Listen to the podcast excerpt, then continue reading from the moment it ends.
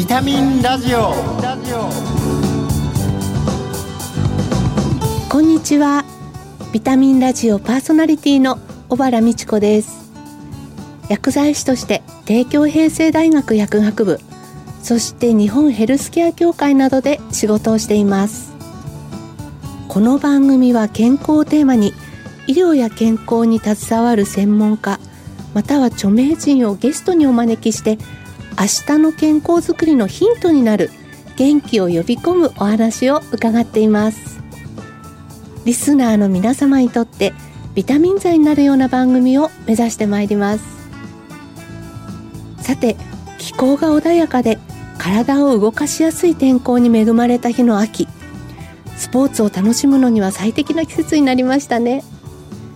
今月はスポーツジャーナリストの増田明美さんにご登場いただきます。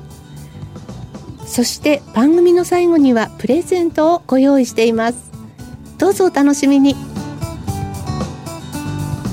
ビタミンラジオ。この番組は命をつなぐサラヤ株式会社の提供でお送りします。ビタミンラジオ。早速ゲストをご紹介いたしますスポーツジャーナリストの増田明美さんですよろしくお願いいたしますはいよろしくお願いしますえー、綿密な取材に基づいた細かすぎるマラソン解説でおなじみの増田さんです。ありがとうございます。改めまして、増田明美さんのご略歴を紹介します。はい。千葉県出身、1964年1月1日生まれ、高校時代から陸上女子長距離種目で日本記録を樹立され、1984年のロサンゼルスオリンピックでは正式種目になった女子マラソンに日本代表として出場されました。1992年に引退するまでの13年間、日本最高記録を12回、世界最高記録2回更新という素晴らしい記録を残されています。ありがとうございます。現在はスポーツライターや解説者のほか、テレビ番組のナレーションやコラムの執筆などでもご活躍ということで、日本パラ陸上競技連盟会長、日本フロアホッケー連盟理事長も務められています。そしてあの、今月の特集テーマ、このスポーツの秋ということなんですけれども、1回目の今日はフロアホッケーを知っていますか？と題してお送りしたいと思います。はい。あの、以前にもね、あの、小原さん、美智子さんの番組出させていただいて、はい、えまた、あの、それでプライベートでもいろいろ母の介護のこととかにも相談に乗っていただいて、本当お世話になってありがとうございます。とんでもないです。お母様がね、お元気になっていくご様子など報告受けると、私もこういったね、出会いがあってよかったなっていうふうに。本当に美智子さんに助けられました。はい。ぜひ、あの、今日は、こう、全国の皆さんをね、元気にするような情報をたくさんいただきたいと思います。はい。日本フロアホッケー連盟の理事長をなさっているということなんですが、このフロアホッケー、棒状のスティックを持って、穴の開いたこう円盤系のパックを奪い合いながら、相手のゴールにこうそれを入れて得点を競うというスポーツというふうに伺っているんですけれども、改めてどのような競技なのかご説明いただいてよろしいですか？あの、今ね、私理事長やってるんですけども、はい、私の前は、あの、細川佳代子さん、はい、あの、元総理の、細川元総理の奥様がずっとやられたものをこう引き継いでるんですね。それで、フロアホッケーっていうのは、まず体育館で行います。体育館の広さはバスケットボールと同じぐらいのコートなんですよ。はい、えっ、とね、縦が12メートル、横が24メートルの中で行う競技で、いいのは、健常者と障害者が一緒にできるっていうことなんですね。で、1チームが6人。えゴールキーパーを含めて6人います。どんなスポーツかっていうと、アイスホッケーと同じような感じでね、はい、あの、相手のゴールに点数を入れていくんですけれども、はいアイスホッケーって聞くと、すごくね、ねなんかぶつかり合うような。そうそうそう。なんですけど、フロアホッケーは、みんなヘルメットをかぶってるんですね。ええ、そしてフェイスガードもしてますし、すね当てなんかもあるので、楽しくできるもので、ええ、一つが9分なんです。ええ、第1 9分、第2 9分、第3 9分って、それを3回行って、はい、27分で行いましてね、補欠がいない。全員が交代交代で行いますから、ええ、もう補欠もいないですし、健常者とあの、障害者が一緒にできるスポーツっていうふうに言われていて、はい、もうやっても楽しい、見ても楽しい、支える人も楽しいっていう感じで、この体育館の中がね、お祭りみたいに、もう賑やかで、もう本当楽しいんですよ。なんかその盛り上がりの仕方を聞くと、本当に私たちが地域包括ケアシステムの構築っていうふうに、ええ、あの2025年までにっていうことで、まあ誰もが安心したね、街づくりっていうことを言ってますけど、まさにそういったことを目指すようなスポーツの一つだなというふうに思うんですけれども。そうですね。はい。あの、細川佳代子さんもそれをよく言われていてね、ええ、みんな共生社会で、みんながこう一緒にね、楽しみながら、はい、それが体育館からね、街に出て、街から社会へっていうようなことがね、はい、スポーツを通してできるんじゃないかっていうことで、本当にぴったりだと思います。そうですよね。このスポーツは男女別ではないんですか？もう性別に垣根なしです。はい。フロアホッケーの魅力っていうのは今伺うと万人ができるっていうところ、それからその補欠がないので、うん、みんな選手っていうところが、そうですね。はい。なんか伺うと魅力のような気がするんですけれども、えー、増田さんは他にどんな点がありますか？まさにね、本当にそこが一番だと思いますよ。誰もが一緒に楽しめる、はい、まあユニバーサルスポーツとしてのこう象徴的なね、はい、スポーツで、あの、障害の有無だけではなくて、ほら、年齢はい。にも垣根がないし、あと性別にも垣根がないから、しかもね、私魅力はヘルメットだと思うんですよ。ええ、ヘルメットかぶってると、誰かわかんない。だから本当にね、ええ、本当になんか自由で、ええ、ヘルメットかぶってると、あ、すごい活発な動きしてる。あ絶対男性よねと思ったら女性だったり。はい。どなたが障害者かわかんない。みんな一緒なんですよ。だからこれが魅力じゃないかなって思いますね。そうですね。このフロアホッケー、競技人口っていうのはどのぐらい今いるんですか？今ね、大体全国で1万人ぐらいですね。はい、それで全世界では5万人ぐらいいるっていうふうに言われてます。もともとはね、1998年の長野オリンピックの時に、スペシャルオリンピックスってっていうことで、こう入ったんですね。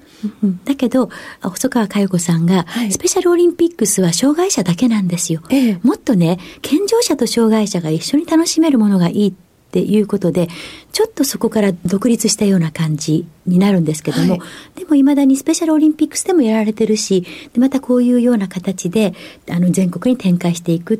ていうあのフロアホッケー連盟っていうのができて、ええ、もう自由にみんなで一緒にやりましょうよってこう間口を広げているような感じですね。まあ私はほら陸上の方で、ええ、あのパラ陸連、はい、陸上の方もやってるんですけども、なんか陸上以上に健常者と一緒にできるっていうところがフロアホッケーの魅力ですね。ぜひ応援したいと思うんですけれども、えあの、体験会なども行っているっていうことなんですが、えどんなふうにすれば参加できるんですか？体験会がね、あの、大会の合間にね、体験会やってるんです。ええ。ですから長野での大会があったらそこでまた体験もできますし、はい、今度は全国大会が東京都の葛飾区であるんですけども、はい、そこでも体験会があって、そこに行って行う、私も体験しましたけども、ええ、楽しいですよね。穴の開いたパック、はい。うん、なんかでねこうスティックでそれをねゴールに向けていくんですけど、はい、穴の開いたパックなんかも布でできてるから安全でね、大きなメロンパンみたいなのをね、えー、あのボートのスティックなんかでね、はい、短い干し竿みたいなスティックでね、えー、それをこうパックの穴の中に入れて使ったりしてもう遊び感覚で楽しいんですよ。すごい運動量になりますよね。で、ね、危なくないし、えー子供も楽しい、大人も楽しい。いや、もう見てるだけでやりたくなりそうですね。そう。はい。ええフロアホッケーなんかはね、食品トレーなんかを製造しているエフピコさんっていう会社なんかがね、はい、本当に会社の従業員にもいいっていうことで、スタッフが総出でボランティアで大会盛り上げてくださったり、はい、あと、エフピコの方なんかは、社員にも障害者の方を雇用してくれて、はい、えそれが会社の戦力になってるですね。えー、それで選手も参加社員も参加っていうことで、まあ、地域で盛り上げてくれてますけどもそこからどんどんねまた学校にも広がって地域の方々も参加してくれてるっていうような広がりを見せてくれてますね。でね、はい、私、小原美智子さんにね、このことをお話ししたら、ね、美智子さんがすぐに中野区、はい、中野区の体育館なんか借りられますよって、はい、そっちで動いてくれて、中野区なんかはまた積極的にね、こういうことにご理解がありますね。そうですね。あの、中野区はやはり、まあ、酒井区長をはじめ、地域の皆さんが街づくりに熱心だなっていうのはとても思っているので、まあ、あの、中野区でもね、こういうフロアホッケーの大会が開催されるといいなと思いましたね。そうですね。はい。社会参加っていうことにすごい意義があるなと思うんですけれども、増田さんずっとそういったところも携わってこられて、このあたりはだいぶ進捗してるんじゃないかと思うんですが、いかがですか？ね。なんか社会の中でもね、よく共生社会とかね、はい、あとこう多様性っていうものをね、理解し合ってって言いますけど、フロアホッケーなんかね、もう会場がそうですもん。もうごちゃ混ぜ、はい、いろんな方がね、サポートして関わってくれたり、あとね、たくさんの観客の人もいろいろ、障害者も健常者も、子供も大人も、男性も女性もみんなね、いて、する側も、はい、なんかそういう、する人も見る人も支える人、もうみんなが協力し合って、お互いに楽しんでたら、お祭りみたいな感じで、みんな楽しいじゃないですか。そうですね。ねそうすると、まあ、お祭りがそうであるように文化として、それが根付いていって、こう、社会に広がっていきますので、まあ、こういう楽しみながら、共生社会が当たり前になるっていうのは理想だと思うんですよね。そうですね。ねコロナがこう落ち着いてから、あの、地域のお祭りとかもすごく増えてきていて、まあ、そういうのを初めて体験するお子さんとか、それからなかなか出ることができなかった障害者の方とかも、なんかすごいこう街の中に出てきたなっていうイメージがあるんですね。そうですね。はい、やっぱり、あそこに行ってみたい、あ、行ったら楽しかったっていう、それ大事ですね。そうですね。今、まあ、フロアホッケーのお話を伺ってるわけなんですが、あの、このフロアホッケー、は、あの、冬のスポーツっていうわけではないんですよね。そうそうそう。はい、これはもう一年中できるんです。体育館の中ですから。そうですよね。それがまたいいと思いますよ。はい、全国大会のお話もちょっと伺ったんですが、もう一度改めて日程など伺ってもいいですか？はい約1週間後になりますね。はい、10月の14日、はい、土曜日です。はい、東京都葛飾区で、ええ、奥道スポーツセンターっていうところで、はい全国大会が開催されます。10月14日土曜日の午前中からやってますので、はいはい、ぜひね、ちょっと見てみたいなって体験コーナーもありますので、ええ、やってみたいなという方は、ぜひ、東京都葛飾区の奥戸スポーツセンターの方にお越しください。はい。私もいますので。あ、ありがとうございます。じゃあ、あの、増田さんに会いたい方、そして、フロアホッケーをね、ご覧になりたい方は、ぜひ、どんどん足を運んでいただいて、応援していただけるといいですよね。嬉しいですね。はい。まずは知っていただいてね、それで、あ、面白いなって気づいていただいたら、また、あの、自分がやってみたいなにつながるかもしれませんので。そうですね。ねスポーツの秋の1回目、フロアホッケーを知っていますかと題してお送りしました。ゲストはスポーツジャーナリストの増田明美さんでした、はい、どうもありがとうございました。どうもありがとうございました。そして来週もまたご登場いただきます。はいここで健康や衛生、環境に関して役に立つ生活情報をお伝えします。ビタミンラジオプラス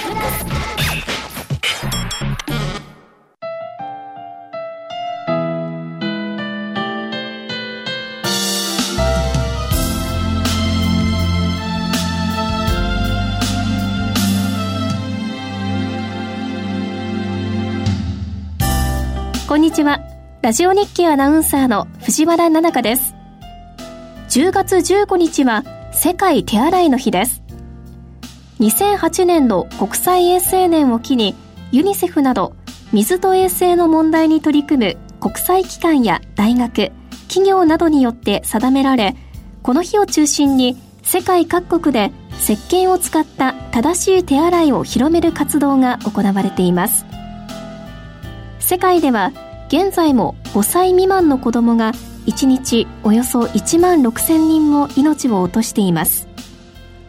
その原因の多くは下痢性疾患や肺炎といった予防可能な病気です。石鹸を使って手を洗うことで100万人もの子どもたちの命が守られると言われています。サラヤでは2010年から手洗い習慣がまだ十分でない国の一つであるアフリカのウガンダの人々を感染症から救いたいという思いのもと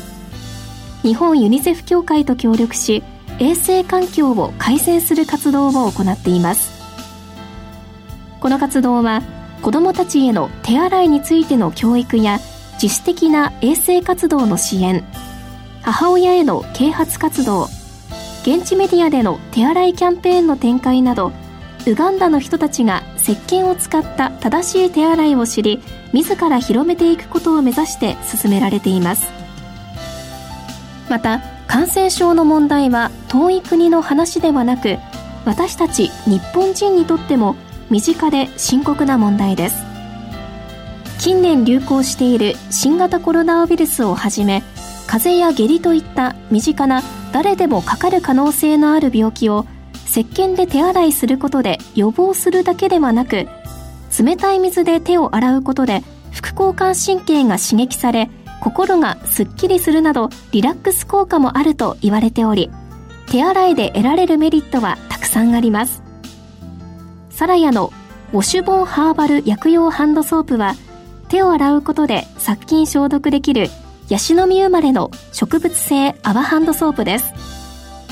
天然精油100%の香りを楽しみながらきめ細やかな泡が手を優しく包み込みほっと一息つけるような上質な手洗い習慣を提供します。また売上の1%がウガンダでの衛生環境改善活動に使われます。皆さんも手洗いから世界の衛生環境について考えてみてはいかがでしょうか。それではまた次回。ラジオ日記アナウンサーの藤原奈々香でした。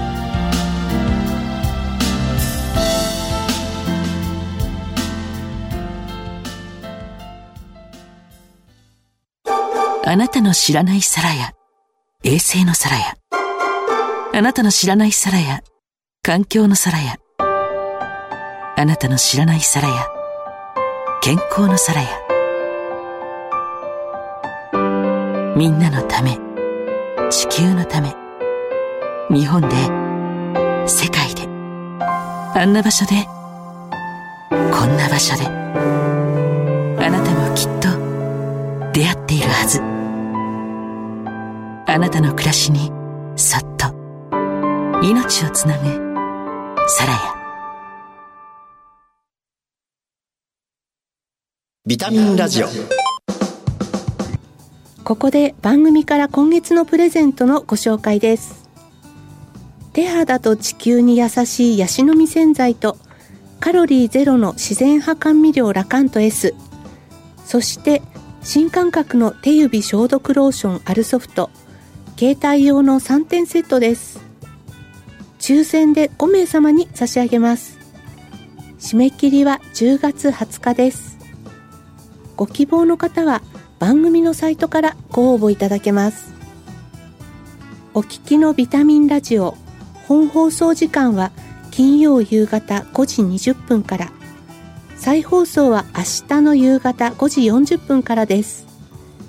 放送後はラジコのタイムフリーやポッドキャストでもお聞きいただけます。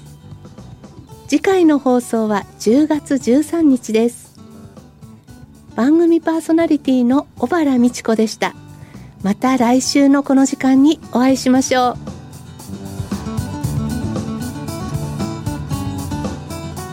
ビタミンラジオこの番組は命をつなぐサラヤ株式会社の提供でお送りしました。